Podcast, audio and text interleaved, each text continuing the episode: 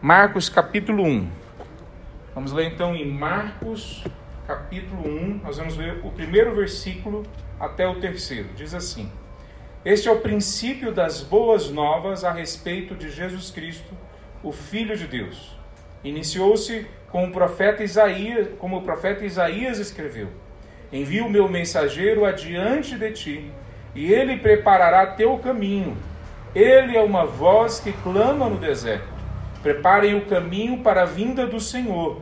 Abram a estrada para ele. Vamos orar? Santo Deus, nós clamamos, ó Pai, que o Senhor venha colocar os teus anjos agora aqui com espada desembainhada. Expulse toda ação de Satanás agora em nome de Jesus. Deus, expulse agora em nome de Jesus toda seta, tire, ó Deus, todo ataque do inimigo à nossa mente e ao nosso coração agora. Deus, traz clareza, ó Pai, acerca do que a tua palavra tem para nós hoje. Deus nos ajuda a entender como isso se aplica à nossa vida hoje, amanhã, no nosso dia a dia. Eu lhe clamo, Senhor Deus, que o Senhor nos livre, ó Deus, dos nossos pecados, das cadeias que nós entramos. Deus, que o Senhor nos livre, ó Deus, da, do ataque do inimigo. Que o Senhor nos livre, ó Deus, dessas influências, ó Deus, da sociedade, dessa cultura maligna que foi formada em volta de nós. Nos livre agora disso. Que o Senhor nos ajude a que a tua palavra preencha o nosso ser, a nossa vida, forme a nossa maneira de ver a vida, o nosso estilo de vida. Em nome de Jesus. Amém, Senhor. Poder sentar, meus irmãos.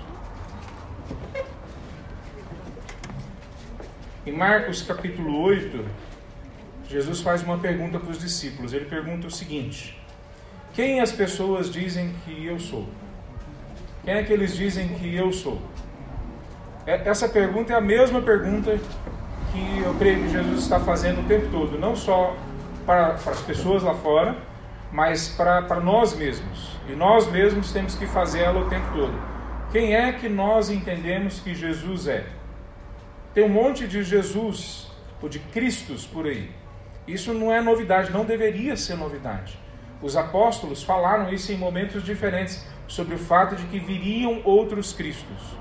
Né? Então nós temos o tempo todo pessoas querendo falar que descobriram agora, finalmente, quem é Cristo Jesus.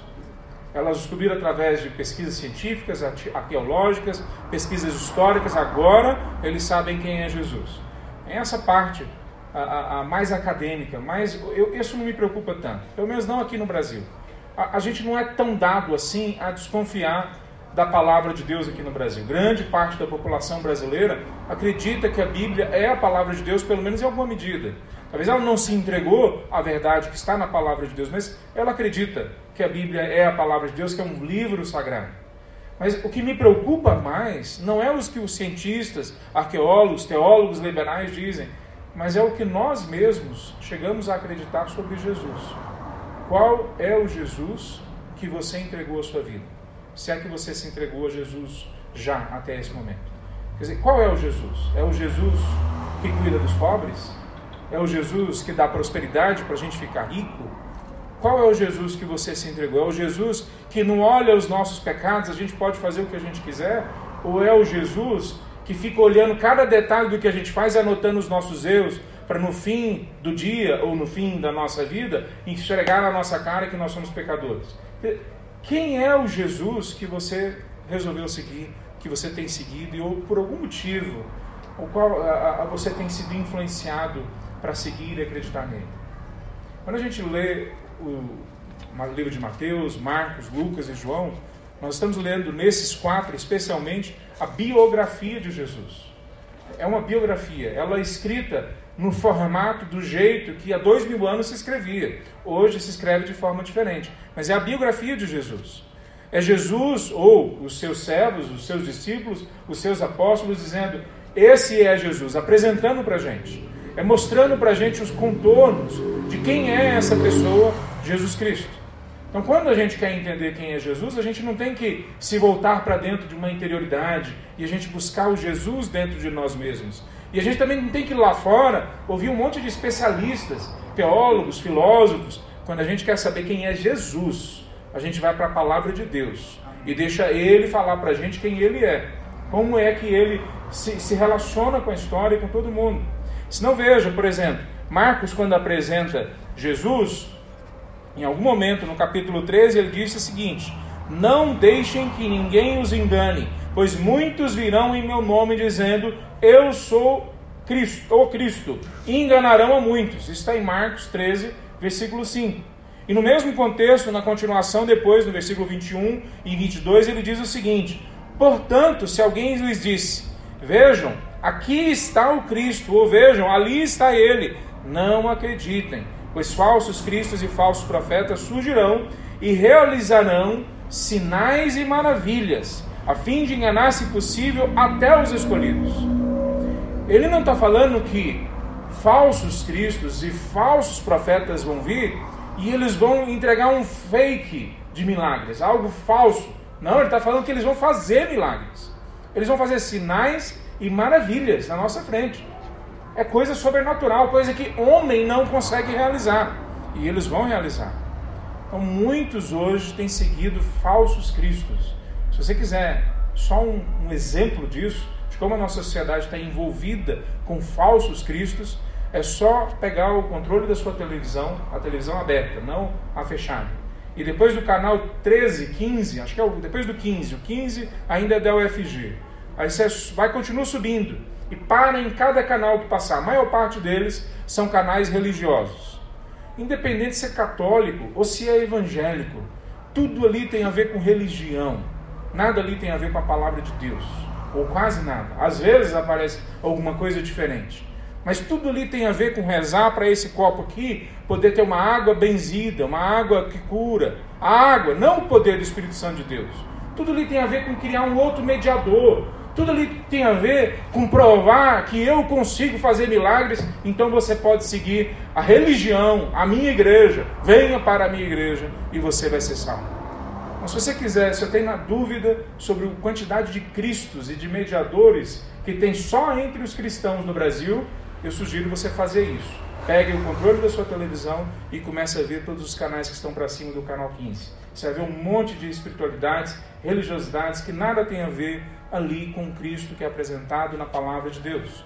Quando a gente olha para o Cristo que é apresentado por Marcos aqui para gente, ele está falando de o Cristo que é o Filho de Deus, ele não é uma pessoa comum. Ele começa assim, o primeiro versículo a, a, que nós lemos fala que esse, essa é o princípio das boas notícias, do Evangelho, das boas novas e, e, acerca do Filho de Deus.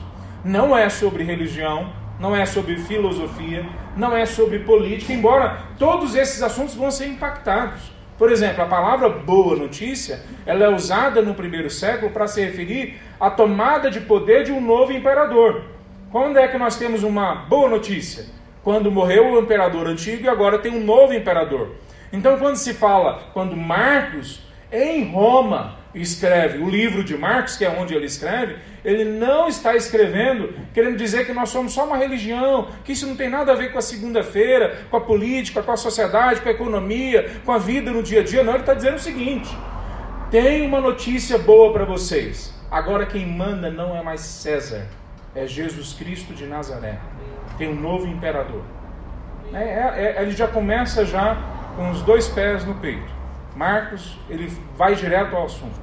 É um livro curto, ele só tem 16 capítulos, ao contrário de, de Mateus, de Lucas, de João. É um livro que vai direto ao assunto, que praticamente não traz ensinos, palavras, pregações de Jesus, só um pouco aqui e ali, a maior parte é uma sequência de, de, de, de eventos que vão acontecendo. Ah, quando a gente olha no grego, tem uma palavra, que é a palavra kai no grego, que ela é uma conjunção. Seria em português o i, o mas, entretanto. No primeiro e no segundo capítulo, eu fui observando que ela aparece quase a cada dois, um, dois, três versículos. Ela aparece o tempo todo, como querendo dizer, acabou aqui, já começou ali, acabou aqui, já começou outro ponte. Ela vai como se estivesse filmando um filme, uma, uma, um, um, um, programa, um documentário, uma biografia, como a gente vê na televisão hoje. Ela vai marcando cada momento ela não tem tempo para respirar lá quase. Se a gente lê o livro de Marcos numa, numa respirada só, a gente fica sem ar. Ela é de tirar o fôlego. Ela não para. Jesus do primeiro capítulo, ele parece que vai direto até o último capítulo sem parar, sem dormir, mesmo quando ele quer dormir, quando ele quer descansar, quando ele vai para um local isolado, as pessoas vão atrás dele e vão lá e querem gastar tempo com ele e ele se compadece, porque as pessoas são pessoas que, como ovelhas que não têm pastor. Então, o livro de Marcos apresenta essa realidade de um livro rápido, dinâmico, vigoroso, mais do que os outros. Ele é o mais antigo. A, a, pelo que dizem os historiadores, a gente acredita que Mateus e Lucas tiraram de Marcos a, o esboço daquilo que seria o livro deles. Então o livro de Marcos serviu para uma igreja que já estava naquele momento já com quase 30 anos de vida e sem nenhum livro ainda contando. Quer dizer, o que eles sabiam sobre Jesus, eles ouviam. Era falado de boca a boca, era histórias contadas pelos apóstolos, pelos outros discípulos, pela igreja, mas eles não tinham nada escrito.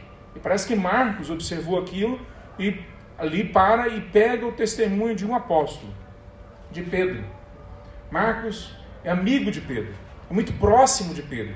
Na verdade, esse Marcos, o nome dele era João Marcos. Esse é o mesmo Marcos que viajou para uma viagem, ou uma viagem missionária com Paulo e Barnabé. Mas ele, na segunda viagem, ele, ele abandona, na verdade, antes da segunda viagem, ele, ter, ele não termina a viagem e abandona. Então, na segunda viagem, Paulo não quer mais ele, mas Barnabé quer ele, até mesmo porque Barnabé é o tio dele. E Barnabé defende João Marcos. Não, ele pisou na bola na primeira viagem, mas ele vai continuar. E Paulo não quer ele. E Paulo e Barnabé se separam por causa de João Marcos. É uma cena triste, inclusive, no Novo Testamento. A palavra de Deus não esconde quando os servos de Deus pisam na bola. Ela não esconde isso. Ao contrário, ela mostra que eles se arrependem, como que eles se arrependem e voltam atrás. Como é que a gente sabe que eles se arrependeram? Porque Paulo, depois, em outro momento, pede para João Marcos vir até ele porque ele é muito útil a Paulo. Esse mesmo João Marcos é o que tinha uma casa, a mãe dele chamava Maria, em Jerusalém, quando Pedro foi preso e ele foi solto da cadeia. Pedro vai para a casa dessa pessoa, Maria, para a casa de João Marcos. Então parece que Pedro começa a ter uma familiaridade com João Marcos ali naquele momento. 1 Pedro capítulo 5, lá no finalzinho já, Pedro chama João Marcos de meu filho. A gente sabe que Pedro não é o pai dele, mas é o, provavelmente o pai na fé. É aquele que gastou tempo caminhando, discipulando João Marcos. Esse João Marcos vai em algum momento para Roma. Talvez um pouco antes de Pedro morrer, talvez um pouco a, a, a mais tempo, não, não só um pouco antes, talvez anos junto com Pedro, mas ele pega todas as anotações do que, que acontece, do que, que aconteceu na caminhada com Cristo Jesus. Talvez por isso esse seja um dos livros mais vívidos do, dos quatro acerca do que Jesus fez, mais detalhistas. Se você quer pegar qualquer coisa que é, que é narrado nos outros livros, vem para Marcos, ele vai trazer mais detalhes para você e detalhes vivos, porque Pedro ele era talvez o discípulo mais vigoroso, é o que pulava na frente para falar antes dos outros, era o que provavelmente assumiu realmente a posição de liderança em muitos momentos. Então, esse Pedro é que passa para ele várias dessas, dessas impressões, dessas narrativas, dessa história de Jesus Cristo. Esse, essa, esse texto, quando a gente entra nele, no livro de Marcos, as histórias são muito vívidas. Deixa eu ler dois, dois locais para vocês. Abram comigo em Marcos capítulo 7, do versículo 31 ao 35. Para a gente ter uma ilustração de como Pedro, ou de como João Marcos, nesse caso, escreve a história de Pedro com detalhes vívidos. Diz assim, Marcos 7, 31 em diante. Jesus saiu de Tiro e subiu para Sidom, antes de voltar ao mar da Galileia e à região das, das dez cidades, a Decápolis. Algumas pessoas lhe trouxeram um homem surdo e com dificuldade de fala e lhe pediram que pusesse as mãos sobre ele e o curasse. Jesus o afastou da multidão para ficar a sós com ele, pôs os dedos no ouvido do homem e em seguida cuspiu nos dedos e tocou na língua dele. Olha a quantidade de detalhes. Olhando para o céu, suspirou e disse: Efatá, que significa abra-se. No mesmo instante, o homem passou a ouvir perfeitamente. Sua língua ficou livre e ele começou a falar com clareza. Então, é, por aí vai. Mas é, a clareza e o nível de detalhes que, que Marcos traz, pegando de Pedro, é muito grande. Ajuda a gente a entender o sentimento do momento. O que está acontecendo naquela situação. Um outro texto que eu queria ler com vocês, capítulo 8, versículo 22 ao 25. A cura de um cego. Quando, 8, 22 em diante, quando chegaram a Betsaida, algumas pessoas trouxeram um cego a Jesus e lhe pediram que o tocasse. Ele tomou o cego pela mão e o levou para fora do povoado. Em seguida, cuspiu nos olhos do homem, pôs as mãos sobre ele e perguntou: Vê alguma coisa? Recuperando aos poucos, aos poucos a vista, o homem respondeu: Vejo pessoas, mas não as enxergo claramente. Parecem árvores andando. Jesus pôs as mãos sobre os olhos do homem mais uma vez e sua visão foi completamente restaurada. Ele passou a ver tudo com nitidez. Então Jesus se despediu dele e disse: Ao voltar, e disse: Ao voltar para casa, não entre no povoado. Quer dizer, ele vai sempre tratando. Se você ler o livro de Marcos depois, e não se gasta muito tempo para ler o livro de Marcos. Se você pegar o livro e você ficar um tempo bom lendo, você de uma hora, uma hora e vinte, você lê o livro de Marcos inteiro você vai ver que de uma história na outra, ele vai ligando uma história na outra, e ele não é nem cansativo e nem difícil de entender. Os detalhes ajudam a gente a entrar com clareza em cada uma das partes da história. Então, esse livro de Marcos, ele tem uma mensagem. Qual que é a mensagem principal do livro de Marcos? A mensagem principal do livro de Marcos é que Jesus é a mensagem. Jesus ele é o filho de Deus, ele é ungido de Deus, ele encarnou, foi rejeitado, ele voltará depois para julgar, e esse Jesus que é o filho de Deus, não é uma pessoa comum, não é qualquer um líder religioso, é o filho de Deus, ele graciosamente nos chama para sermos seus discípulos. Essa é a mensagem central do livro de Marcos, que Marcos está querendo mostrar para nós, a partir do primeiro versículo. Jesus é o Filho de Deus e ele nos chama para sermos pescadores de homens. Essa é a mensagem de Marcos. Marcos não está querendo enrolar a gente com a história de um grande filósofo, um grande mestre. Ele está querendo dizer: há uma história absolutamente diferente de todas as outras. E essa história quer impactar a sua vida, para que a sua vida seja absolutamente diferente de qualquer coisa que o mundo possa te dar. Jesus é o Filho de Deus e Jesus quer nos transformar em pescadores de homens. Essa é a mensagem do livro de Marcos. Então, como é que a gente consegue entrar mais nesse texto? Eu quero dividir em duas partes, então. Primeiro, sobre quem é Jesus. Como que o livro de Marcos apresenta Jesus para a gente. Então, ele foi aceito por alguns, mas rejeitado por muitos. Quer dizer, tinha muitas vezes multidões atrás, atrás de Cristo Jesus. Mas o fato é que grande parte, especialmente quando a gente chega no outro momento do livro, no segundo momento do livro, grande parte das pessoas rejeitam a Cristo Jesus. Jesus começa o ministério dele no norte da Galiléia, ou no norte de Israel, melhor dizendo, que fica na Galiléia. E ele vai descendo para Israel. O livro de Marcos mostra isso com maior clareza do que, do que os outros três. Porque ele mostra até o capítulo 8 que Jesus está andando ah, nessa região norte, onde tem muitos gentios, ou seja, pessoas de outras nações, ele vai inclusive para Tiro, para Sidom, para Fenícia, ele vai para outros locais que seriam outros países hoje, e gasta a maior parte do tempo nesses locais. Quando chega o final do ministério dele, há um pivô, há uma mudança no capítulo 9 de Marcos, que é o Monte da Transfiguração. Jesus sobe ao monte, e no Monte da Transfiguração aparecem Moisés e Elias. E ele ouve, junto com os discípulos que estão ali, os três discípulos que estão junto, Pedro, João e Tiago. Agora eu fugi ao Tiago, né? Pedro, João e Tiago.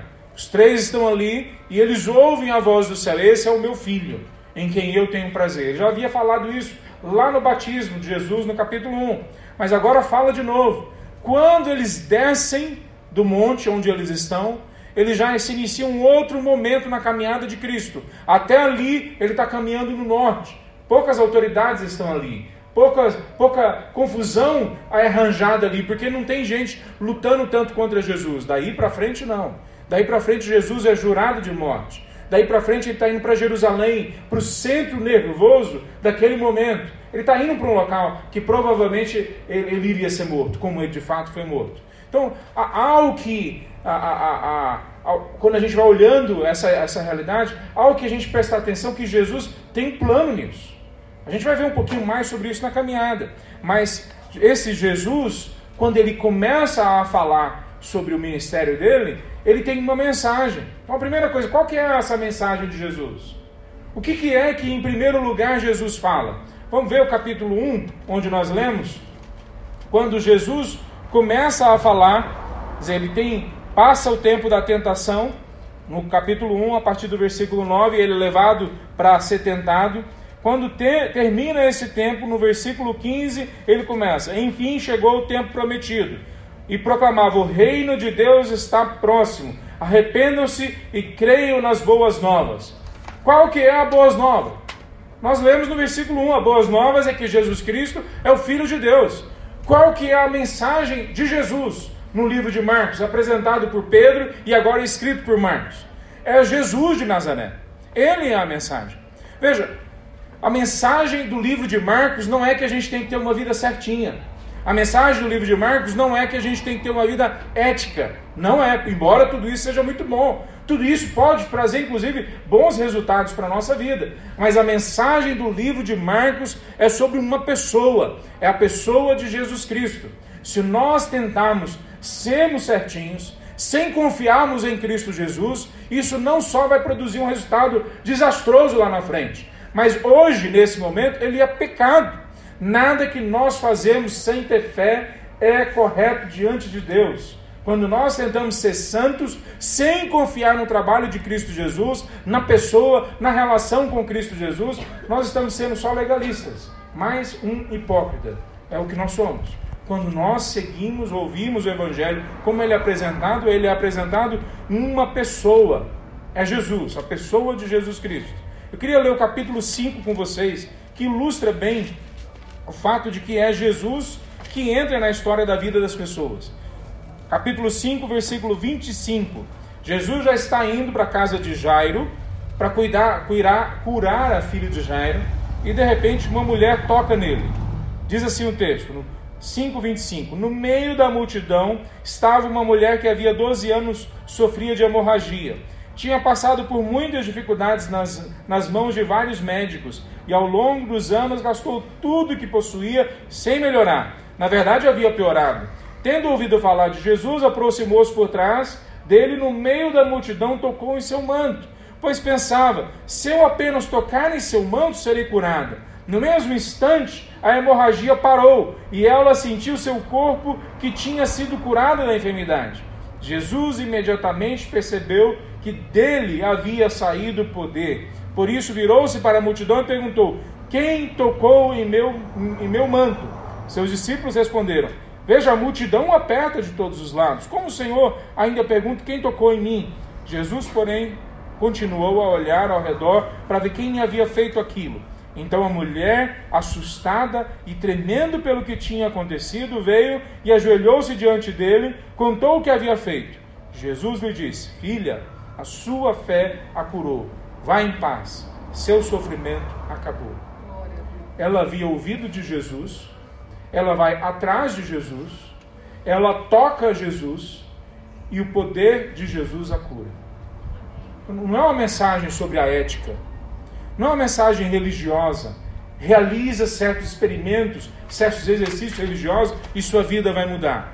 É uma mensagem sobre uma pessoa. O nome dessa pessoa é Jesus de Nazaré. Veja, mesmo sendo a mensagem sobre ele, havia sempre um segredo acerca do que ele estava fazendo. Sempre tinha um tom, pelo menos até a primeira parte do livro. Jesus sempre falava quando ele expulsava os demônios: Não falem para ninguém quem eu sou. Jesus falava para alguns que ele curou: Não falem para ninguém. Havia um certo segredo. Senão vamos ver, por exemplo, no capítulo 1, ainda, no versículo 25, ele diz aos espíritos malignos que o reconheceram: Calem-se, não é para falar nada não tem entrevista, não tem os espíritos falando para os outros quem é Jesus. Ele não queria que ninguém falasse. Depois, no versículo, no versículo 34, alguns versículos depois, Também os outros demônios que ele expulsa, ele não deixava falar, porque eles sabiam quem era Jesus. No versículo 34. Depois, no versículo 44, ele cura um leproso e ele ordena o leproso para não falar para ninguém quem que ele era. Veja, tem todo um segredo que Jesus vai criando. Parece que não faz sentido. Por que, que Jesus está querendo que se mantenha o segredo? Mas continua. No capítulo 4, por exemplo, ele ensina por parábolas, e à medida que ele ensina por parábolas, ele deixa claro que ao mesmo tempo ele quer revelar algumas coisas, mas ao mesmo tempo ele quer ocultar algumas coisas. Ele só revela o todo para os discípulos dele, não para todo mundo porque ele está querendo esconder algumas coisas, ele está querendo manter em segredo por algum tempo algumas coisas. Depois de curar um homem surdo, por exemplo, no capítulo 7, ele de novo fala para o homem surdo: não conte para ninguém. Quer dizer, será que a gente consegue imaginar isso? Se da noite para o dia você descobrisse que você tem um poder sobrenatural e, e você pudesse curar as pessoas, transformar a vida delas, o que você ia falar para essas pessoas é: fiquem em silêncio, não falem nada. É isso que você ia falar? Não é normalmente o comportamento das pessoas por aí. Não é normalmente o comportamento que a gente espera, que a gente vê nas igrejas. Venham para cá, porque aqui sim vai ter transformação para a sua vida. Eu vou curar você. Vai ter um milagre para a sua vida. Mas ele mantém um segredo. Por que será? Será que ele está querendo ser humilde? Será que é isso que Jesus está fazendo? Qual que é o motivo que Jesus mantém segredo? Parece que é uma técnica, uma maneira, um método que Jesus está usando para ganhar tempo, para ensinar para os discípulos dele quem ele é de fato como Messias. Qual é a tarefa do Messias? Quer dizer, se ele de cara, já no capítulo 1, já revelasse com clareza para que, que ele veio, ele provavelmente não ia ter tempo para revelar para os discípulos, para caminhar com os discípulos e, e, e, ensinar eles na caminhada. Deixa eu fazer uma primeira aplicação na vida, nas nossas vidas aqui. Quantas vezes nós chegamos até Deus e nós não queremos gastar tempo numa caminhada com Deus. Nós já queremos que Ele entre e transforme tudo. Da noite para o dia, resolva problema financeiro, problema emocional, problema espiritual, tudo da noite para o dia. Nós não queremos gastar tempo. Nós não fazemos isso lá fora. Quando a gente vai procurar um emprego, a gente sabe que vai demorar, que vai ser difícil, que a gente tem que se capacitar, tem que se preparar, mas quando a gente chega diante de Deus, a gente quer que seja imediatamente. Quando a gente quer sarar de uma doença, a gente sabe que a gente precisa de médico, de remédio, de ir para o hospital, a gente sabe que precisa passar por um processo. Quando a gente vai fazer qualquer coisa lá fora, as pessoas que, que conseguem realmente trabalhar isso com clareza sabem que é um custo, há um processo de amadurecimento que todos nós temos que passar. Mas na nossa relação com Deus, muitas vezes nós só queremos aquilo que é imediato aquilo que é pílula, aquilo que dá e já transforma agora a minha vida depois que eu bebi a pílula com água. Não é assim que normalmente Deus faz o trabalho em nós. É uma caminhada numa longa direção junto com a gente. Então tinha um segredo e a proposta de Jesus era que guardar o tempo certo quando ele ia manifestar quem ele era. Esse Jesus que vai manter no segredo, como eu já falei, ele curava pessoas. Ele curava pessoas, como curou o paralítico, aquele que descem pelo teto, no capítulo 5, como curou a filha de Jairo, e no mesmo capítulo, no capítulo 5, essa mulher que nós lemos sobre a história dela, do fluxo de, fluxo de sangue. Ele curou gentios, pessoas que não eram do povo judeu. Em outro local a gente sabe que foi falado que Jesus não tinha vindo, não naquele momento, para alcançar a gente, pessoas que não são judeus. Mas mesmo assim ele curou pessoas que não eram judeus que ele mostrou que a graça dele era para todos os povos. Não só isso, ele começa o primeiro capítulo expulsando demônios. Você viu o que acontece? Nós lemos a, a, rapidamente o primeiro capítulo em algumas partes, mas no primeiro capítulo ele já começa, a partir do versículo 21, ele expulsa um demônio, depois caminha mais um pouco, a, ele expulsa outro demônio, né, fala da expulsão de alguns demônios, na verdade. Ah, então, pregando, viajou, no versículo 39, pregando nas sinagogas e expulsando demônios. Quantas vezes eu vejo as pessoas hoje levando isso como se fosse algo ah, ah, que não tem a ver com o nosso tempo, que não tem a ver com o nosso momento, que não tem a ver com a nossa vida. Igrejas inteiras que, que vivem a parte dessa realidade de que existem demônios que escravizam as pessoas, que tornam a nossa vida um, uma, uma situação cada vez mais difícil. Obviamente que nós abrimos as portas muitas vezes para essa situação, mas há uma batalha espiritual. E quantas vezes nós vemos igrejas que vão para o outro lado, que transforma todo o trabalho da fé como se fosse só um exorcismo. Então Jesus não faz nenhuma dessas duas coisas. Os demônios são colocados no lugar deles. As pessoas que têm problemas com demônios são tratadas, são curadas, o demônio é expulso, mas não se para ali. Ensina-se a palavra de Deus para essas pessoas, caminha com essas pessoas, é apontado para essas pessoas que o Evangelho vai além de simplesmente uma batalha espiritual contra poderes espirituais. Há mais do que ser falado para nós sobre essa situação, mas não há menos. Veja, não é só Jesus que faz isso. Jesus fala que nós vamos fazer isso. No capítulo 3, a partir do versículo 13, ele chama os seus discípulos. E quando ele chama os discípulos, ele fala: E chamou aqueles que ele desejava para que o acompanhassem, e eles foram. Ele escolheu os doze e chamou seus, seus apóstolos para que os seguissem, fossem enviados para, enviados para anunciar a mensagem, e lhes deu autoridade para expulsar demônios. Em Mateus, no texto que é correlato com esse, que escreve a mesma coisa que esse, fala que além de expulsar demônios, para curar pessoas. Depois Tiago fala que quando nós temos um problema de saúde, que nós temos que chamar os presbíteros da igreja e vir orar pelas pessoas, orar pelos doentes. E a oração do justo pode muito em seus efeitos. Que é falado naquele texto. Nós temos que voltar à palavra de Deus sem cair nenhum dos dois extremos. Nós não precisamos negar que existe uma batalha espiritual. E nós não podemos viver também uma igreja que vive só numa batalha espiritual. Jesus então traz essa realidade. A caminhada com ele, ele enfrenta os poderes do mal, mas ele não enfrenta só Satanás e demônios. Ele enfrenta também problemas na mente das pessoas, ensinamentos errados que elas têm, problemas na sociedade, princípios que são errados lá. Ele ensina todo um processo que vai muito além de ter batalha só com o demônio. Então, quando nós vemos esse Jesus, Vendo que a ação central dele não é nem curar nem expulsar demônio, finalmente. A ação central dele é formar discípulos. Essa é a ação central dele. No capítulo 1, ainda no comecinho, ele fala no versículo 16 e 17. Ele chama Simão, que é Pedro, e André, o irmão dele, e aí ele continua: Venham, sigam-me, e eu farei de vocês pescadores de gente, pescadores de homens. Veja, quando Jesus chama a primeira pessoa a caminhar com ele, ele não fala para essa pessoa, agora você vai ser rico e próspero.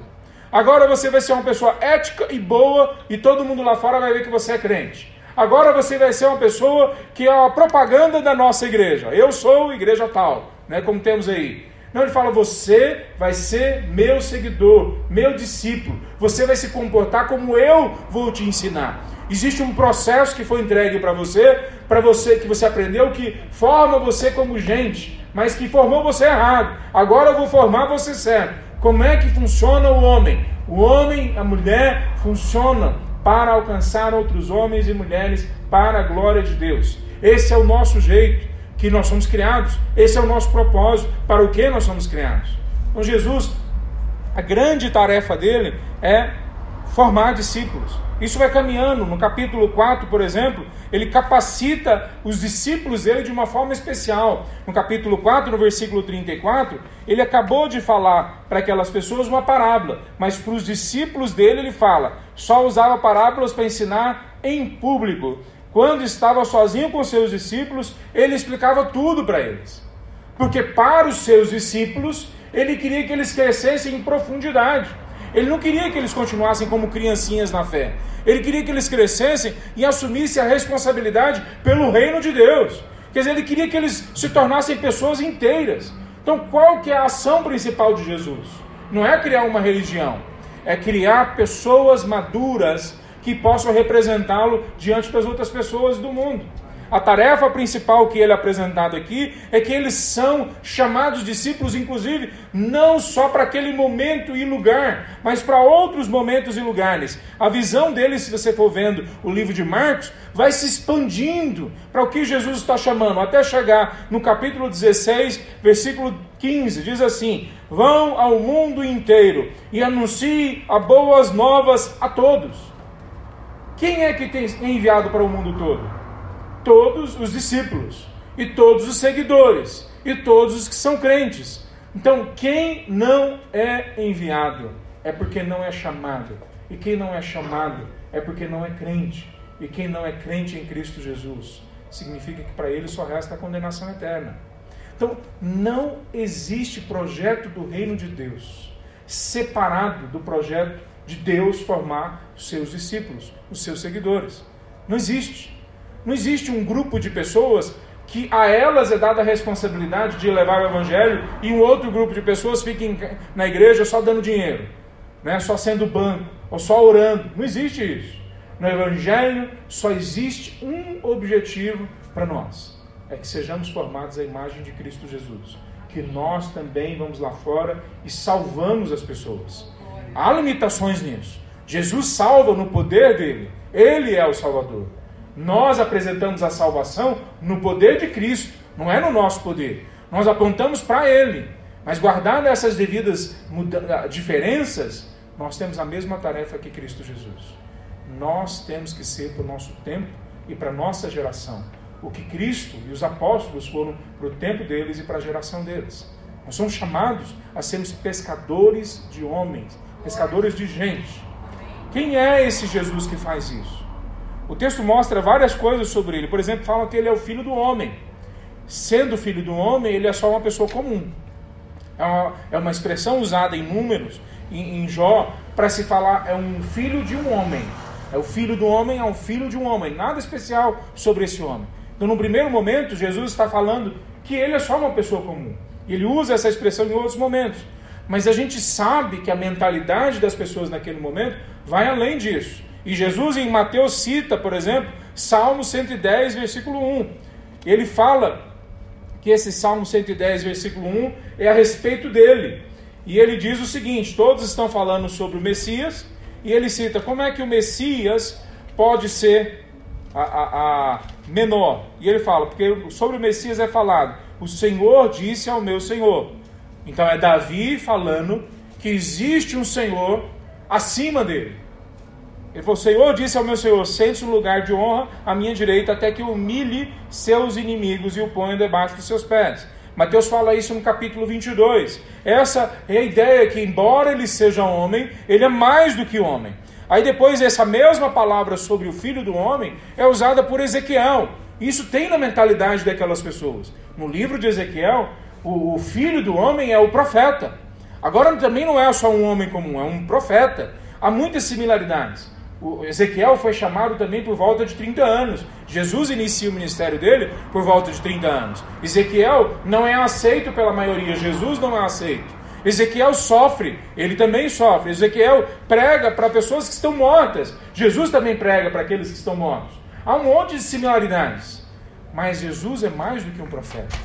E aí, depois, em outro local, Jesus é apresentado como o Messias. Aliás, Começa o livro de Marcos dizendo que ele é o ungido. A palavra que é usada em português, na maior parte das Bíblias, é a palavra Cristo. Veja, Cristo não é o sobrenome de Jesus. Cristo é o que ele é. Cristo é o Messias, o ungido de Deus, para ser o nosso Salvador. Então, esse Messias é linkado com Isaías capítulo 53. Ele é o filho do homem, mas ele é mais do que simplesmente um homem, ele é um profeta, mas ele é o servo sofredor, o nosso Messias que vai entregar a vida dele por nós. Veja, é, é toda essa linguagem, todo esse pensamento vai crescendo na mente deles. Quem é o filho do homem para aquelas pessoas do primeiro século? Mateus capítulo 12, vamos sair fora um pouquinho do livro de Mateus, de Marcos, para olhar como as pessoas da época olhavam essa expressão filho do homem versículo 34, diz assim: Raça de víboras, como poderiam homens maus como vocês dizer o que é bom e correto? Não, eu, eu marquei errado. 12, 34. Eu marquei errado.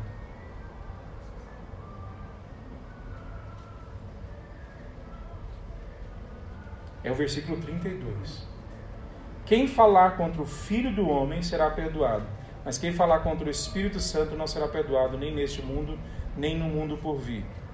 Não é esse texto também. É no capítulo 12, mas.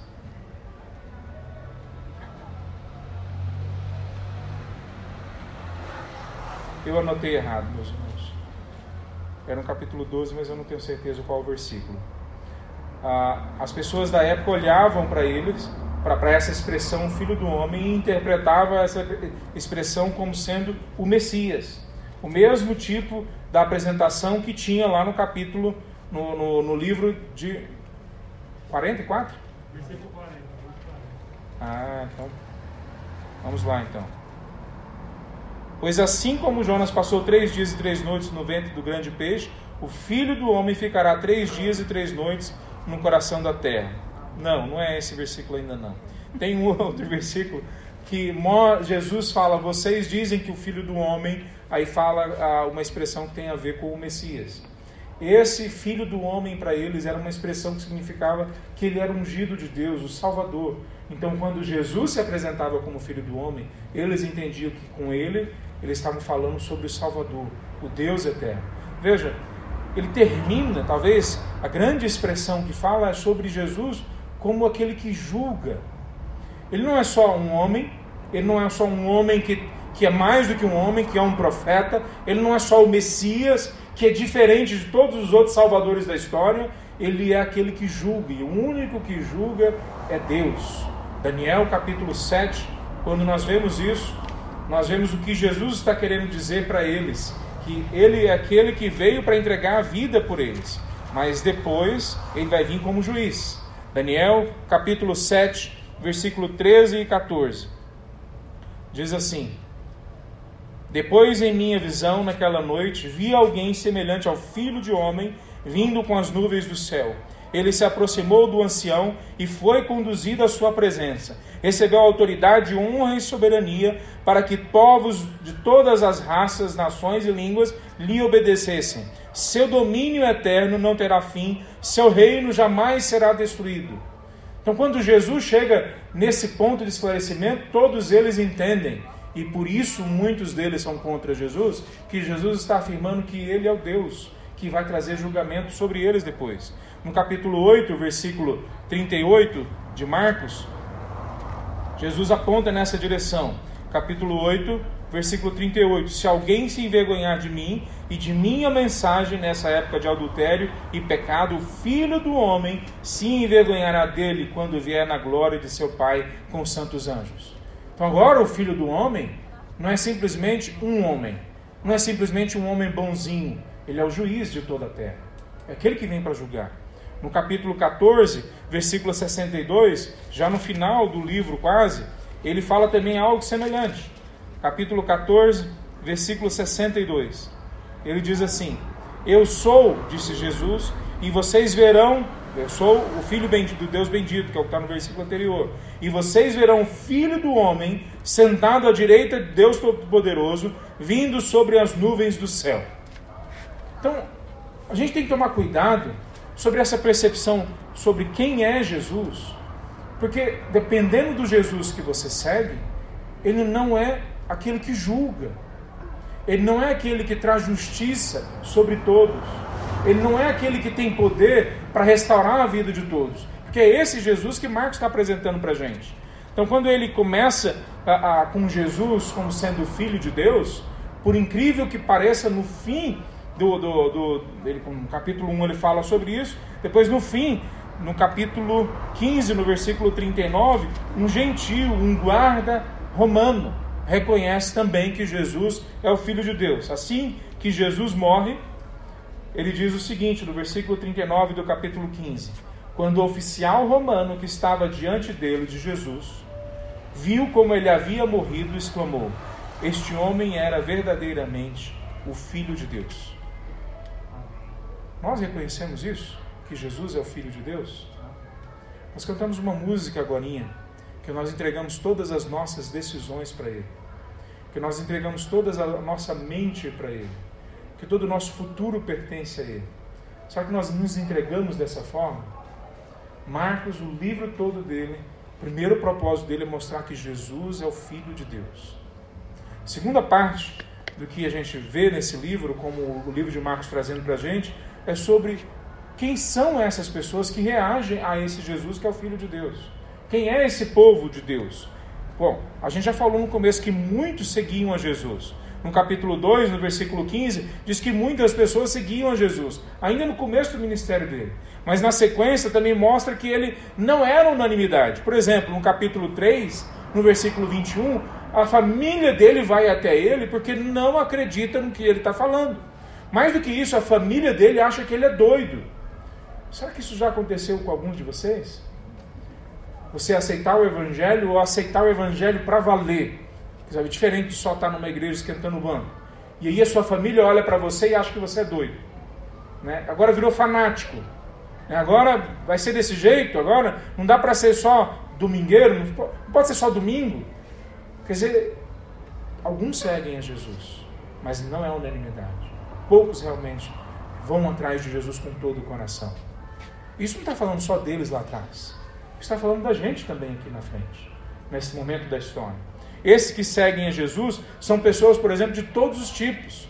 São homens, mulheres, crianças, adultos, são gentios, são nacionais do povo de Israel, são pessoas educadas, mas todas as pessoas que seguem a Jesus são doentes. Na verdade, esse é um princípio que Jesus coloca. No capítulo 2, versículo 17, Jesus fala que se você não é doente, não é para você o evangelho. Então, preste bem atenção. Marcos, Pedro estão trazendo para nós com clareza que Jesus disse que se você não se reconhece um doente terminal, o evangelho não é para você. Me desculpa, mas não é para você. Talvez tenha uma outra religião lá fora que sirva a você, mas não o evangelho. O evangelho que está na palavra de Deus é assim, versículo 17 do capítulo 2. As pessoas saudáveis não precisam de médico, mas sim os doentes. Não vim chamar os justos, mas sim os pecadores. Qual, qual é o evangelho que é pregado para nós, a partir do livro de Marcos, a partir da palavra de Deus? Que todos nós pecamos e estamos destituídos da presença de Deus. Todos nós somos doentes da alma, doentes do espírito, todos nós padecemos. Por isso que quando vem uma teologia da prosperidade que diz que todos nós vamos ser curados de todas as nossas doenças, ela não é só uma heresia, ela é uma blasfêmia contra Deus. Porque ela está dizendo o seguinte: que Deus vai curar todas as nossas doenças, independente se a gente se arrepende, se a gente vem até Ele e derrama as nossas vidas diante dele. Que Deus vai curar a gente e vai nos dar tudo o que nós queremos, independente se nós nos tornamos discípulos dele. Se nós não somos discípulos dele, não há esperança para nós. Não há esperança para nós. Veja, se nós nos tornamos discípulos dele, há esperança mesmo para o pior endemoniado. Gadareno, aquele, aquele da região de Gadara, né, aquele que vem endemoniado até Jesus, se torna um discípulo de Jesus.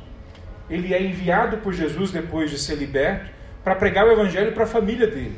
Então, se aquele que tinha uma legião dentro dele foi possível tornar ele um discípulo de Jesus, então é possível ser transformado a sua vida para você ser um discípulo de Jesus plenamente, vivendo o Evangelho.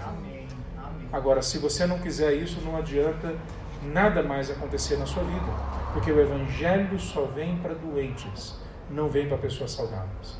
Não vem.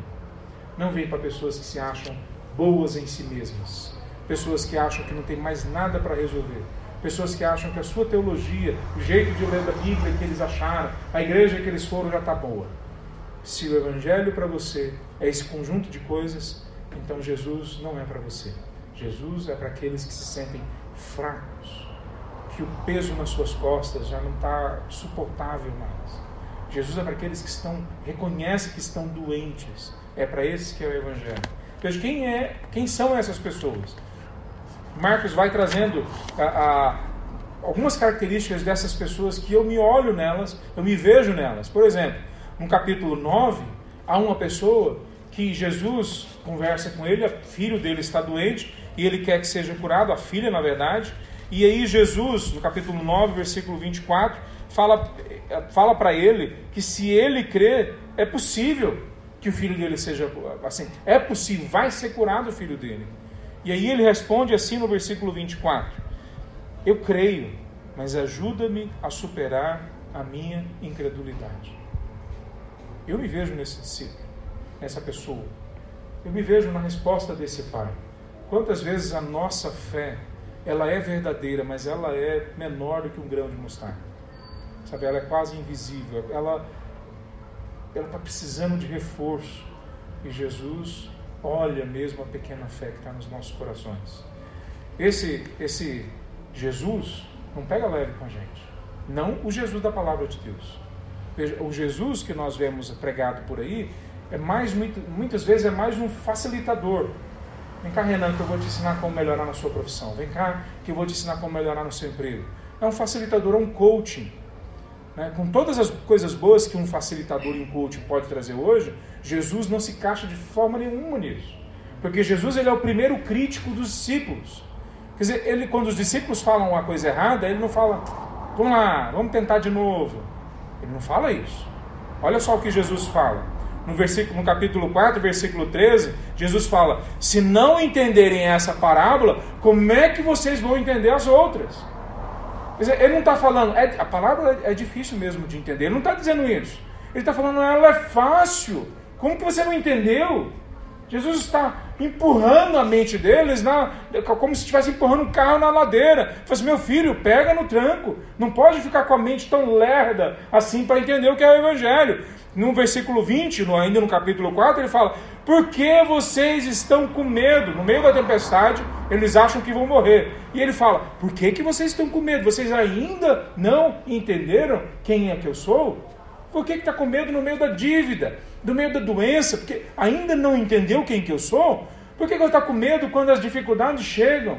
Quer dizer, a nossa fé, ela é tão forte quanto ela se mostra no meio de uma grande provação. Essa é a força da nossa fé. Antes da provação, pode-se falar qualquer coisa da nossa fé, mas é tudo besteira. Quando vem a grande provação é que nós sabemos o tamanho da nossa fé. Não interessa se antes eu era corajoso nas minhas afirmações. A minha fé é mostrada verdadeira no meio das grandes provações. Ele, no capítulo 7, ele de novo fala, no versículo 18: Vocês ainda não entenderam. Tinha acabado de acontecer a multiplicação dos, dos pães. No capítulo 6. Depois, no capítulo 8, acontece de novo a segunda multiplicação dos pães. A primeira, não sei se vocês se lembram, os discípulos falam assim: Nós não temos dinheiro para comprar para todo mundo.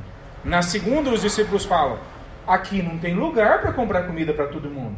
Nas duas vezes, Jesus resolve o problema financeiro, o problema logístico, e nas duas vezes ele faz o milagre. Passou o momento, as duas multiplicações, eles pegam um barco com Jesus e eles estão conversando sobre pão, e Jesus fala: Cuidado com o fermento dos fariseus. E eles falam: Será que Jesus Será que Jesus está chateado da gente não ter trazido pão? E Jesus fala assim: vocês até agora não entenderam. Quantos pães a gente tinha lá atrás? Ah, tinha só um bocadinho. Quantos foram? Foram transformados em 12 cestos. E depois em sete cestos. Vocês ainda não entenderam. E é interessante que, se você olhar o texto, Jesus não explica de novo. Ele não desenha de novo. Ele fala para eles: volta para trás. E olha tudo o que aconteceu. Anota. Pega o seu diário, veja o que aconteceu, o que, que você anotou naquele dia do milagre, da cura, da libertação. Veja o que aconteceu lá atrás e traz para você agora de novo. Jesus não fala naquele momento, ele não é, ele não é tranquilinho com ele. Ele fala, não, meu amigo, Vá lá, pega o seu diário e veja o que aconteceu no dia da primeira multiplicação, no dia da segunda multiplicação, no dia que eu curei um cego, que eu curei um leproso. Olha lá, não é possível que vocês ainda não entenderam quem que eu sou. Veja, Jesus não pega leve com nenhum deles. Isso não acaba aí. Aí, no Monte da Transfiguração, Pedro se coloca diante de Jesus e sem saber o que fazer, que é o que fala o texto, no capítulo 9, versículos 5 e 6, ele está nervoso e fala: Vamos fazer três tendas. Eu fico imaginando o rosto de Jesus nessa hora. Jesus conversando com Moisés e Elias, em algo absolutamente sobrenatural, fantástico. E Pedro, aqui do lado, vem e bate no ombro de Jesus Ó, oh, Senhor, não querendo interromper não, mas vamos fazer três tendas para vocês? Eu imagino que Jesus, se fosse outro momento, teria virado e falado o que ele já falou em outros momentos. Se ainda não entendeu, Pedro, mas Jesus não responde nada para Pedro naquele momento. Porque Pedro, não é possível que de novo você não entendeu. E eles descem do Monte da Transfiguração. Chegam no pé da Monte da Transfiguração, os discípulos que não haviam subido, só três haviam subido. Os discípulos que não haviam estavam tentando expulsar um demônio e não conseguiram. E Jesus chega e fala: Geração incrédula, até quando eu vou estar no meio de vocês? Quem que é a geração incrédula? Não são os não crentes lá fora, são os discípulos. Então, se fosse hoje, Jesus não estava criticando o nosso vizinho que não conhece a Deus. Ele estava aqui dizendo: vocês ainda não entenderam? Qual que é o problema com vocês? Ele ia virar para mim e falar: Léo, qual que é o seu problema? Que você ainda não entendeu o Evangelho? Que eu tenho poder, que eu sou Deus, que é no meio das provações que eu transformo as pessoas e transformo a vida das pessoas. Ele ia virar para nós e falar isso. Jesus nunca pegou leve com seus discípulos. Se você quer que alguém pegue leve com você, vai procurar outra religião. O que Jesus quer é tirar você e eu na nossa infantilidade. Jesus quer tirar da gente na nossa imaturidade, na nossa inocência boba de não entender com profundidade a sua palavra. Ele quer tirar a gente de uma mente estreita que não consegue entender a profundidade dos propósitos dele para nós. Ele quer tirar da gente a covardia que nos deixa presos aqui dentro, ao invés da gente sair para fora e mostrar a graça do Evangelho para outras pessoas. É isso que ele quer fazer. Então, se algum de nós entende que Deus quer passar a mão na nossa cabeça e falar coitadinho, então você entendeu errado o Evangelho. O Evangelho quer pegar a gente e transformar a gente em pessoas inteiras. Quer pensar, pegar pessoas que estão com as pernas vacilando e colocar em pé e falar, fica firme, que a, a jornada não acabou. O Evangelho olha para a gente e fala, você só correu com homens. O que vai acontecer quando você tiver que correr com cavalos? Então a, a batalha está só no começo, levante. E você tem muita coisa ainda para acontecer na sua vida no poder de Deus. Então, o que ele está falando sobre aqueles discípulos e sobre nós é que muita coisa ainda precisa acontecer. No fim da caminhada deles, Jesus pega os mesmos três que subiram no monte da transfiguração, da transfiguração, e leva para o Getsemane. Quando ele chega no Getsemane, ele fala para eles orarem e jejuarem e eles orarem, desculpa, orarem e vigiarem, né? não jejuarem. Talvez eles estivessem jejuando também, mas né, vigiar naquele momento. E eles dormem. Aí Jesus volta. Ele, Jesus já está orando com intensidade, suando sangue. E ele volta e os discípulos estão acordados, ou estão dormindo. E ele acorda eles uma vez, acorda eles a segunda vez, acorda eles a terceira vez. Na terceira ele fala: Chega, vamos embora. Aqueles que vieram atrás de mim já chegaram, o meu traidor já me entregou. Judas estava chegando com um grupo de pessoas que iria levá-lo. Então, eles ficam mesmo até o final da jornada com Cristo Jesus, talvez espantados com o poder e a sobrenaturalidade da ação de Jesus. Mas eles ficam ao mesmo tempo a, a, em dúvida, descrentes, fracos acerca de quem é Jesus. Eles não conseguem se entregar totalmente. Exatamente como você e eu. Tem uma figura nesse texto que exemplifica bastante quem nós somos. Pedro. Pedro ele foi o informante, digamos assim, do, de Marcos, aquele que deu as informações para escrever o livro de Marcos. E não à toa ele é a pessoa que talvez mais ilustra eu e você. Em Pedro todos nós estávamos. Porque esse Pedro, veja, ele é o grande líder da igreja de Roma, pelo menos que a gente conhece. Não foi quem plantou a igreja de Roma, não foi quem ficou lá até o fim, porque é, outros ficaram, mas ele ficou um tempo ali e ele teve um, um tempo importante naquele local. Então, esse Pedro, que quando escrito o primeiro livro sobre Jesus, a primeira biografia de Jesus, Pedro já começa, no capítulo 1, versículo 16, como o primeiro discípulo escolhido. Não só isso, um pouco depois, Pedro, esse Pedro também é aquele que é o primeiro que reconhece que Jesus é o Messias, o Filho de Deus. Ninguém mais reconheceu até aquele momento, mas Pedro reconhece. E aí, até esse momento, a gente poderia olhar e falar assim: ah, mas tá bom, né? Foi Pedro mesmo que falou a história, ele vai contar a história da melhor forma possível para ele. Mas não continua dessa forma. Pedro é muito sincero no que aconteceu na caminhada dele.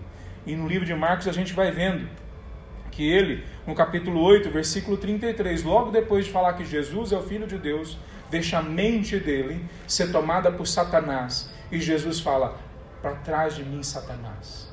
Do mesmo jeito que muitas vezes nós fazemos, deixamos as nossas mentes, os nossos pensamentos serem tomados por Satanás. E eu creio que Deus fala a mesma coisa para nós: Para trás de mim, Satanás.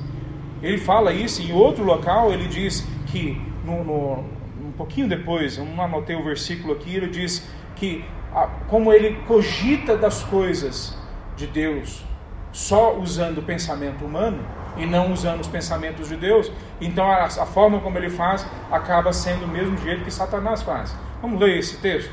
Marcos 8, versículo 33. Jesus se virou, olhou para os seus discípulos e repreendeu Pedro.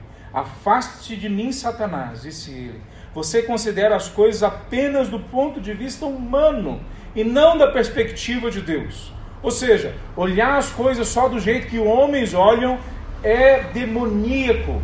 Olhar a vida do jeito que a sociedade apresenta para nós é o projeto de Satanás que você está abraçando para a sua vida. Então ele, tá, ele não está sendo leve de novo com Pedro. E como, assim como ele não é com a gente.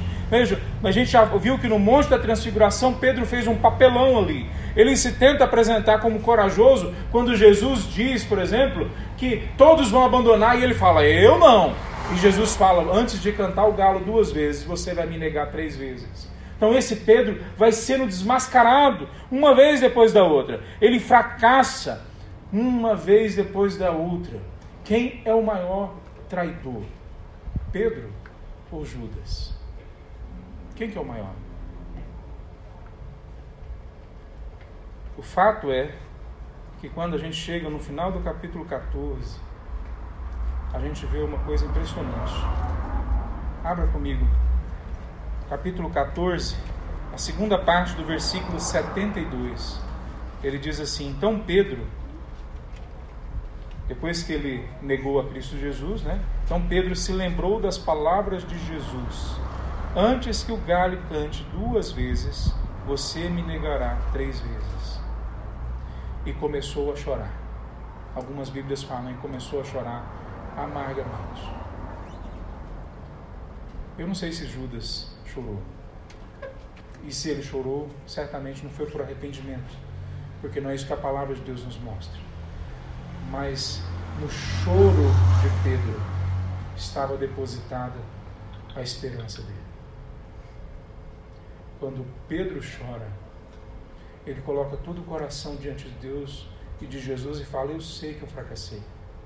Eu sei que eu não sou o suficiente. Eu sei que eu não dei conta. E eu não consigo mais fingir. Eu, eu, eu sei que a caminhada chegou no fim. E eu já não tenho mais saída. Eu não tenho mais para onde subir. Eu não tenho mais estrada debaixo dos meus pés. Eu sei que tudo acabou. Eu sei. Eu, eu, eu só tenho uma coisa para te apresentar: o meu choro e ele chora. Quase, se você ler o texto depois, quase que o livro de Marcos encerra aqui, porque na sequência a gente basicamente tem a crucificação de Cristo Jesus. Ele é açoitado duas vezes, ele é açoitado pelos guardas do templo e ele é açoitado depois pelos oficiais romanos. E Pedro vê isso e o choro dele eu imagino que se intensifica da mesma forma como eu creio que muitas vezes deveria acontecer com os crentes em Cristo Jesus, quando reconhecem, quando percebem o quanto que são fracassados. Meus irmãos, a, a grande diferença de um servo de Deus, de uma mulher de Deus, não é que ela não erra. A palavra de Deus não dá um certificado de proficiência em ética e moral para a gente. Grande diferença de um servo de Deus é que com a mesma velocidade que nós erramos, nós nos arrependemos, choramos, nos derramamos diante de Deus, voltamos para Ele e falamos: Senhor, eu não tenho nada para oferecer a não ser o meu choro. O meu choro é a minha resposta que eu posso dar. Não tenho mais solução, eu não tenho mais saída, eu não tenho mais recursos, eu não tenho mais para dar. Eu só tenho o meu choro, o meu arrependimento. Que Marcos mostra para a gente, meus irmãos, no livro dele que tem um Senhor É o Senhor Jesus. Não sou eu, não é você, não é César, não é o pastor, não é uma figura mítica, não é um grande mestre. É o Senhor Jesus de Nazaré, uma pessoa de, de carne e osso que esteve entre nós e que subiu e hoje está à direita de Deus. E Ele nos chama para sermos pessoas plenas, que pegam outros que estão quebrados e transformam esses outros em pessoas plenas. Essa semana passada, eu recebi o telefonema de um amigo. E não sei, alguns talvez não saibam, a gente tem uma empresa, eu e o Matheus, e esse amigo a, a, me ligou falando de um negócio, e eu achei legal o negócio. Eu iria ser beneficiado se o negócio caminhar, e achei realmente muito legal. É, nessas horas de crise é muito bom ter um negócio que fecha. Mas em outro momento, esse mesmo amigo me falou o quanto que era importante, ou como, ou ele me mostrou, na verdade, o quanto que foi importante o discipulado na vida dele, o quanto que isso marcou a vida dele, o quanto que ser discípulo de Jesus, mas preparado pela igreja, por irmãos, por, por uns aos outros, ser colocado diante da vida para se tornar uma pessoa, pelo tanto que isso foi marcante e importante na vida dele. Eu fiquei feliz com o negócio, mas na mesma conversa, quando chegou nessa parte, eu fiquei extremamente feliz. E eu lembrei que eu ia pregar Marcos, e eu lembrei de, de trazer isso para vocês. Meus irmãos, não existe nada mais significativo para as nossas vidas, depois da salvação em Cristo Jesus, do que nos tornarmos plenos naquilo que Ele nos oferece e levarmos outros a se tornarem plenos naquilo que Deus oferece. Em Deus nos alcançar e nos transformar em plenos diante dele. E agora a gente poder ir no outro e bater na porta da casa do outro e falar: agora eu estou aqui para ajudar você a encontrar o caminho de volta para o Mestre. Todos nós estamos na caminhada. Alguns às vezes estão bem e de repente não estão mais bem. Alguns estão mal e de repente o momento vira e agora eles estão bem. Alguns estão maduros e aí se frustram quando descobrem que ainda são imaturos em algumas coisas. Alguns são extremamente imaturos mas de repente Deus derrama sobre eles um crescimento diferente. Quer dizer, todos nós estamos na caminhada. Não interessa aonde nós estejamos na caminhada, mas só, só há esperança para nós quando há choro em nossos olhos. Quando a gente chega diante de Deus e fala: Senhor, nós vamos fracassar sem o Senhor. O Senhor precisa vir e nos resgatar.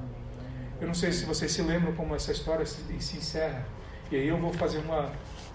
Um, eu vou extrapolar. Porque essa história não se encerra do jeito que Marcos termina. Essa história, a história se encerra no jeito que João termina. João pega Pedro, coloca no meio de uma fogueira, uma roda, onde estão alguns discípulos sentados, Jesus do lado de Pedro. Alguns discípulos estão em pé, olhando, e todos estão olhando para uma conversa. Sabe qual é a conversa? Eu vi o seu choro, Pedro. Eu vi o seu choro. Ele fala de outro jeito. O que Jesus fala para Pedro é: Você me ama? E Pedro fala: Eu te amo. E ele fala a segunda vez: Você me ama, Pedro? Senhor, eu, eu te amo. E ele fala, as, todas as vezes ele fala: Então cuida das minhas ovelhas. E na terceira vez ele fala de novo: Você me ama, Pedro? E ele fala: Senhor, o Senhor sabe que eu te amo. Não adianta o que eu vou responder, o Senhor sabe que eu te amo. Ele muda a palavra. É a palavra que ele usa ali, cuidar dos meus, das minhas ovelhas, das minhas ovelhinhas. E Pedro, talvez ele se sente naquele momento como uma ovelhinha diante de Jesus. Fala, Senhor, eu não sou maduro, eu não sou grande, eu não sou o cara, eu não sou isso que eu pensei que eu era. Mas eu te amo. Com aquilo que o Senhor colocou no meu coração. Então, meus queridos, esse é o livro de Marcos. Nós vamos continuar as próximas semanas estudando sobre ele. Alguns talvez estão torcendo para que seja menos tempo, né? Cada pregação. Mas nós vamos estudar com ele esse livro. E uma das coisas que eu tenho aprendido, junto com o Mateus, com, com o Antônio ah, e com outros que a gente tem caminhado, que ler a palavra de Deus, mesmo sem outros recursos a nos ajudar, é a coisa mais importante, mais viva que tem para transformar as nossas vidas numa vida de miséria para uma vida plena em Cristo Jesus. Então vamos aprender a ler a palavra de Deus juntos. Vamos orar? Santo Deus, nós colocamos diante de Ti a nossa vida, Pai. Nosso choro, Senhor Deus. Nós clamamos, Senhor Deus. Nos liberta do poder de Satanás. Nos liberta, Deus, da cadeia dos nossos pecados. Nos faz desejar sermos santos, ó Deus. Nos ajuda a identificar o pecado e chamar de pecado e nos arrepender rápido. Deus, nos ajuda a nos afastarmos, ó Deus, do, dos princípios, das maneiras, dos métodos que o mundo nos apresenta para ganhar a vida e para viver a vida. Deus nos liberta, ó Deus, dessa vida toda que não agrada a Ti e nos coloca numa vida que agrade a Ti em tudo. Em nome de Jesus. Amém. Queria convidar o, o